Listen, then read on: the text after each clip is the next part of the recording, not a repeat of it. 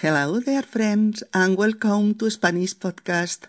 I am Mercedes speaking to you from Barcelona. In our 285th episode, I will make you regret subjunctive 16. We continue to work substantive sentences with indicative, infinitive, or subjunctive. In this episode, with the verbs of desire and will, we will find the same verb with two different meaning, and it will be the meaning that marks the indicative or subjunctive company in sentence 2, that is, in the subordinate. Hola, queridos amigos, y bienvenidos a Español Podcast. Soy Mercedes y os hablo desde Barcelona. En nuestro episodio número 285 haré que lo lamentes. Subjuntivo 16. Continuamos trabajando oraciones sustantivas con indicativo, infinitivo o subjuntivo. En este episodio, con los verbos de deseo y voluntad.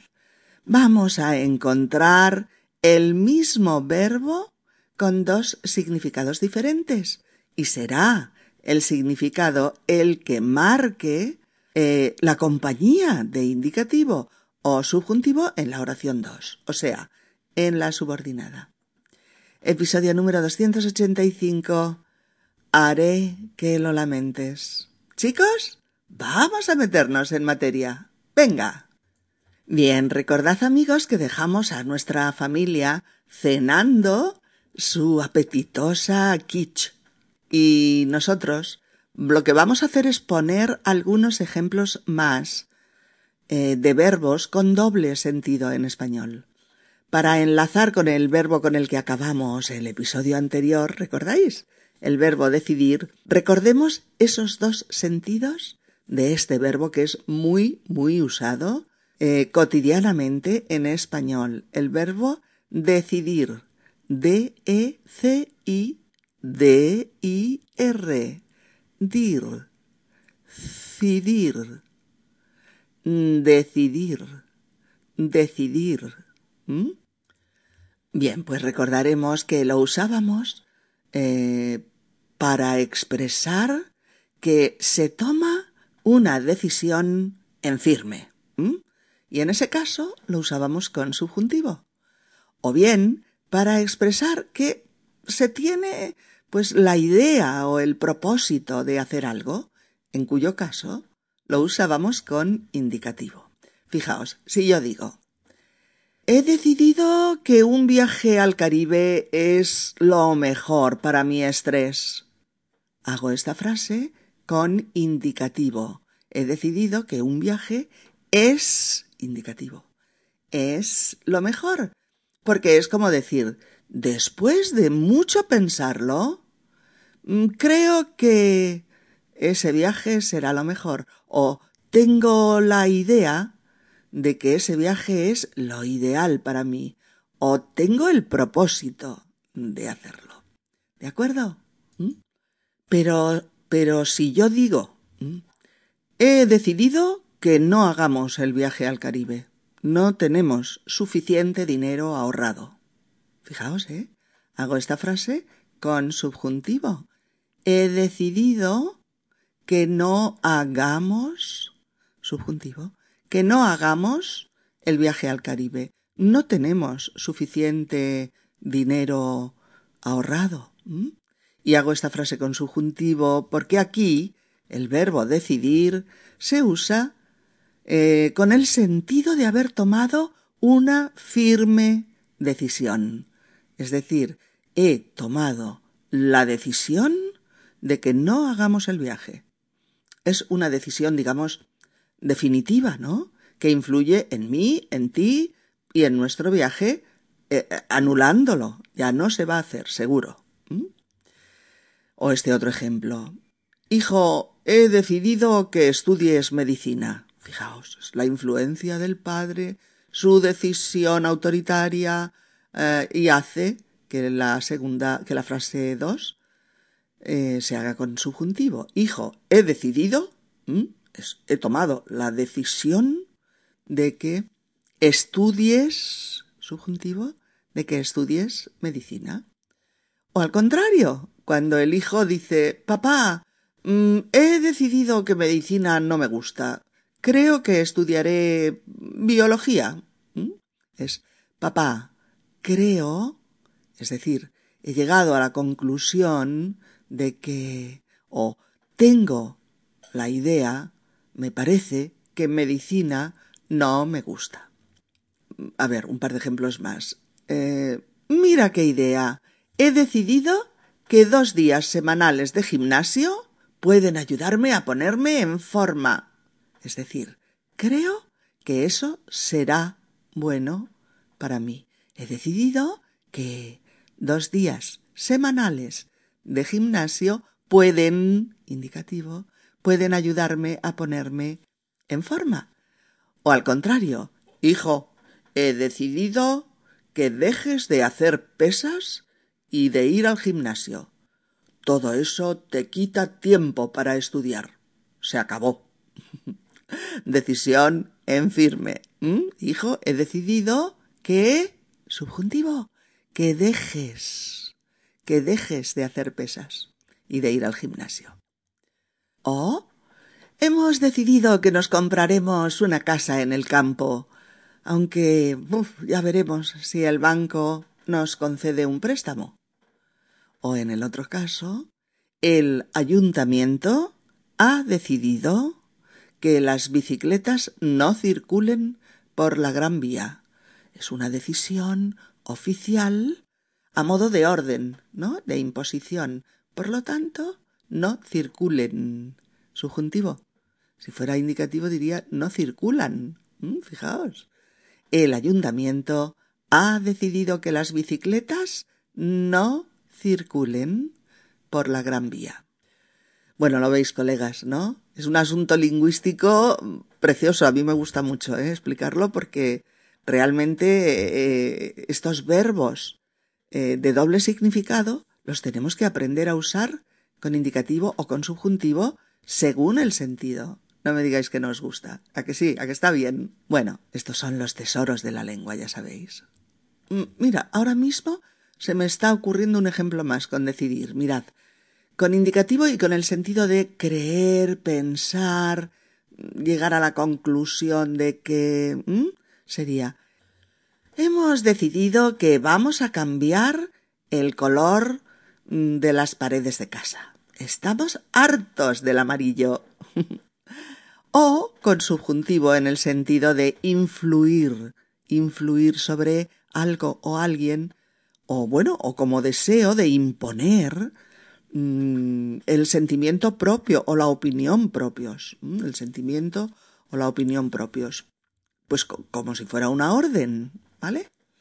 Eh, pues por ejemplo, el presidente del gobierno ha decidido que los salarios mínimos se pongan a nivel europeo, ¿vale? O se ha decidido, impersonal, ¿no? Se ha decidido que no entren más de 500 personas en el concierto. O, hija, hemos decidido que no vayas al concierto. No plantea las suficientes condiciones de seguridad. ¿Eh? Hemos decidido que no vayas al concierto. Eh, o el último, definitivamente, hijo, he decidido que cambies de trabajo. Te provoca un estrés insoportable y no tienes tiempo para estudiar. ¿Vale? Bueno, creo que ahora ha quedado bastante más clarito, ¿verdad que sí? Bien, pues recordemos que los verbos de doble sentido que estábamos repasando en el episodio anterior eran decir, decir, decidir, decidir, sentir, sentir o temer, temer. Son cuatro de los verbos de doble sentido que más fácilmente se entienden. Bueno, chicas, chicos, eh, son verbos de uso constante y común entre los nativos españoles. Mm, perdón.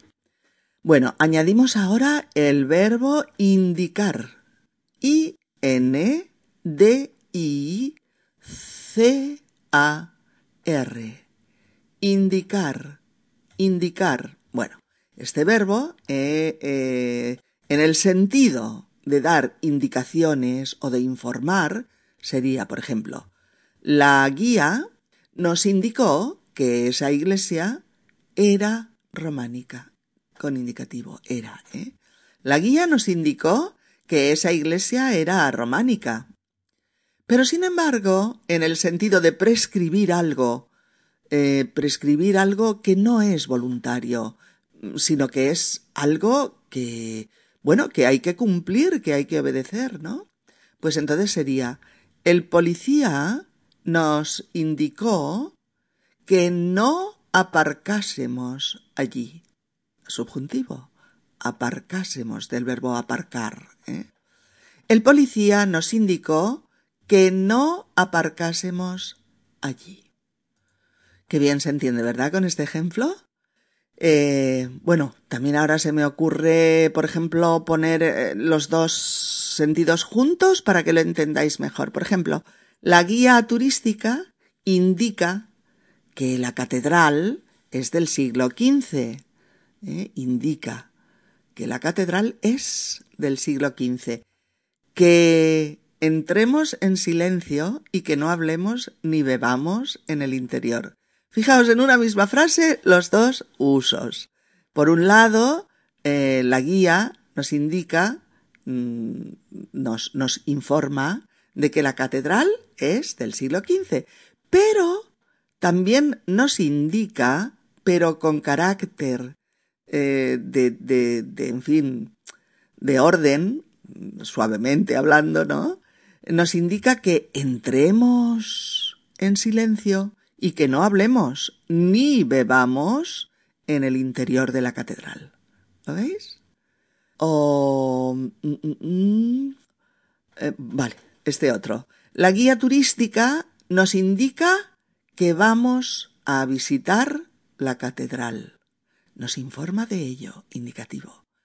Y nos ha indicado también, nos ha prescrito, nos ha dado la orden de que nos mantengamos juntos el grupo.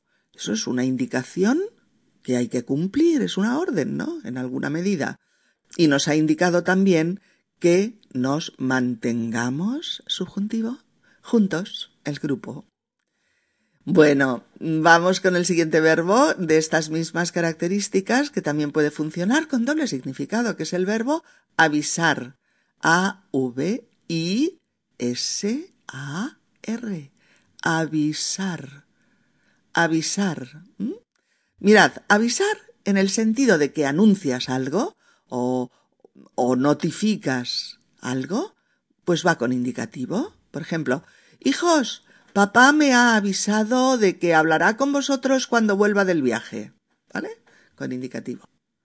Mm, y también añade, pero me ha avisado de que llegará tarde. Me ha informado de que llegará tarde. Me ha notificado esto.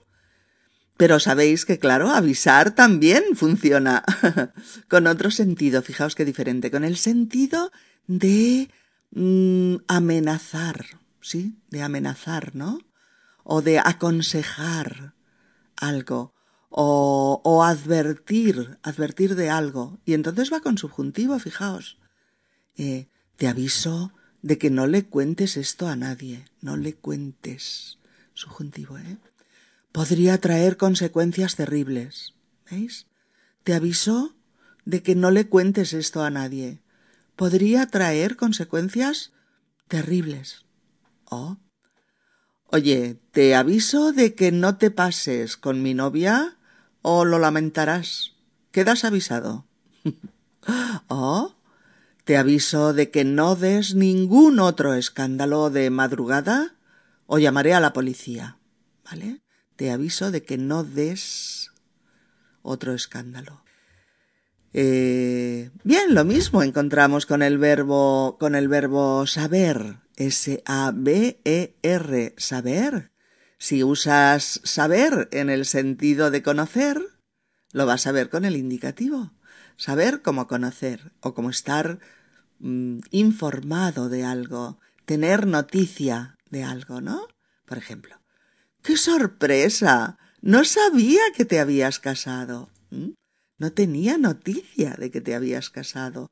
Nadie me había informado de que te habías casado. O sea, no sabía que te habías casado. O también, nadie sabe que estás en mi casa. No te preocupes. Nadie sabe que estás en mi casa. No te preocupes. Pero sin embargo, si lo usamos en el sentido eh, de que algo nos gusta, normalmente con, pronombre personal, entonces lo veremos con subjuntivo. Por ejemplo, Pepa, me sabe muy mal que Diego y tú os hayáis separado. Pepa, me sabe muy mal que Diego y tú os hayáis separado. Oh, qué mal me sabe que no puedas asistir a mi boda. Qué disgusto tengo. Qué mal me sabe que no puedas asistir a mi boda. O bien, me supo fatal que Jorge no me saludara en la fiesta. ¿Mm? Me supo fatal que Jorge no me saludara en la fiesta. ¿De acuerdo? Y también el verbo hacer tiene, bueno, pues doble personalidad es decir, dos sentidos diferentes. Hacer, ¿eh? H-A-C-E-R. Hacer. En ocasiones lo vamos a encontrar con el sentido, pues, de mm, fingir algo, eh, es decir, hacer comedia, ¿no? Disimular. es un sentido que vendría a ser un como, como si, como si.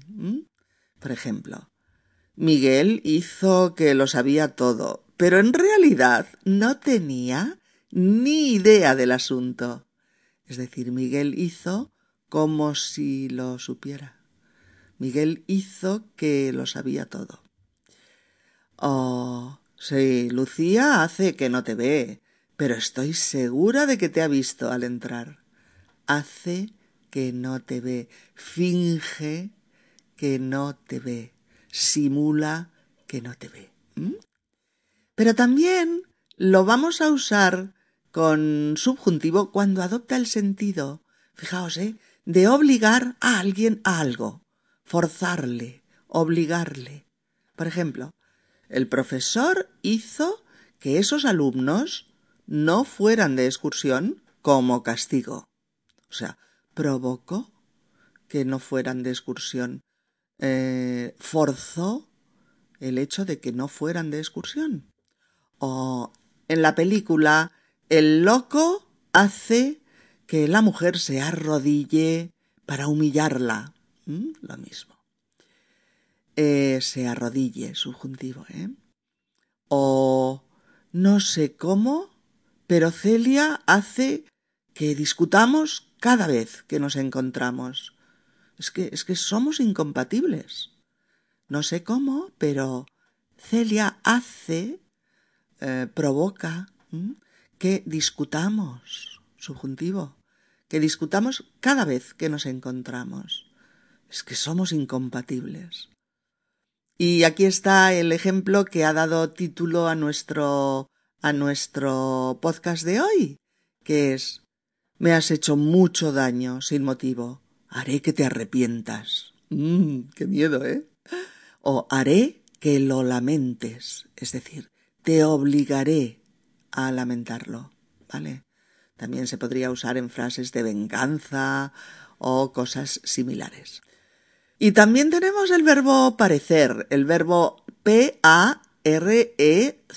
P-A-R-E-C-E-R, parecer, parecer que se nos muestra con dos significados de nuevo. Con indicativo significa creer o dar la impresión de... Por ejemplo, no estoy de acuerdo.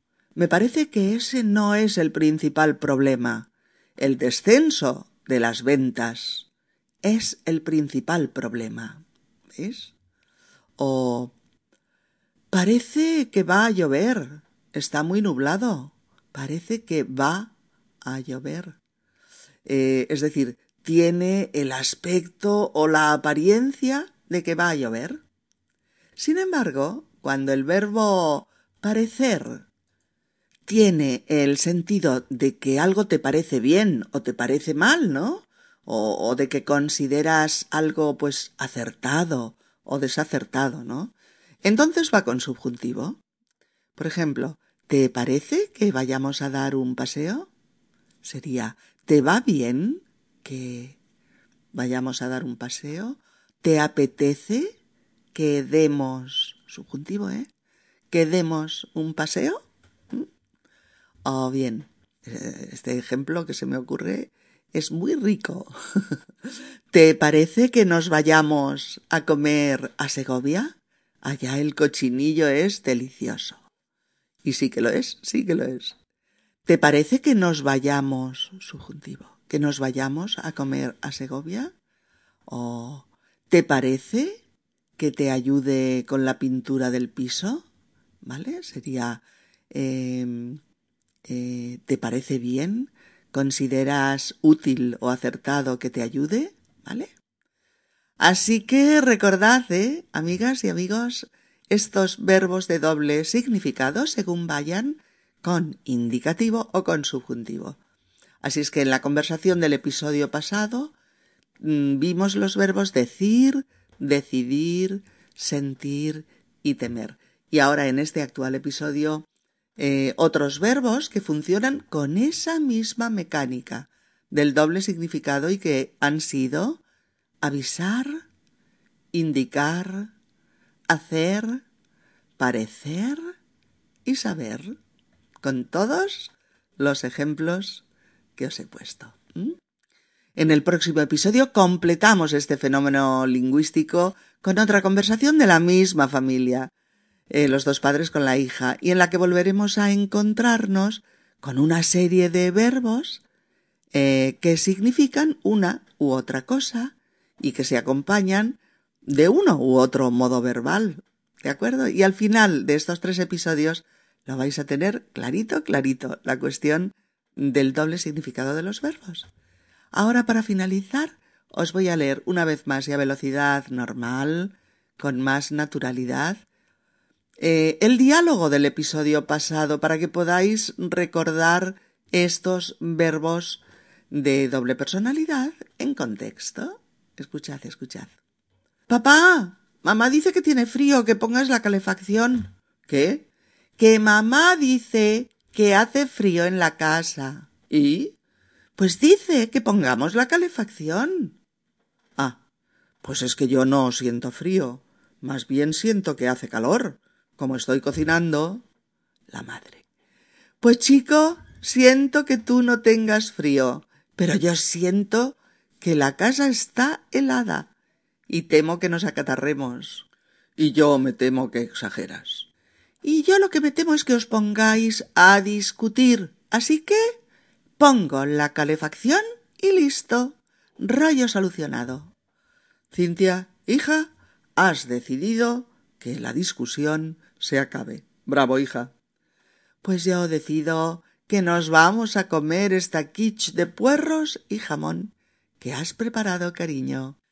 Si este podcast te ha resultado útil y te ayuda a progresar con tu español, puedes tú también ayudarnos a continuar con futuros podcasts haciendo una donación a Donation en la página de inicio del sitio web de Spanish Podcast www spanishpodcast.org o RG, donde pone ayuda a mantener esta web, donar.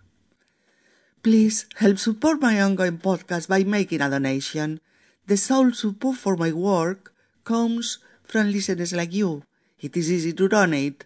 You can donate by going to Spanish Podcast, www.spanishpodcast.org and choose the option donar. Hasta la próxima. Un abrazo. Chao amigos.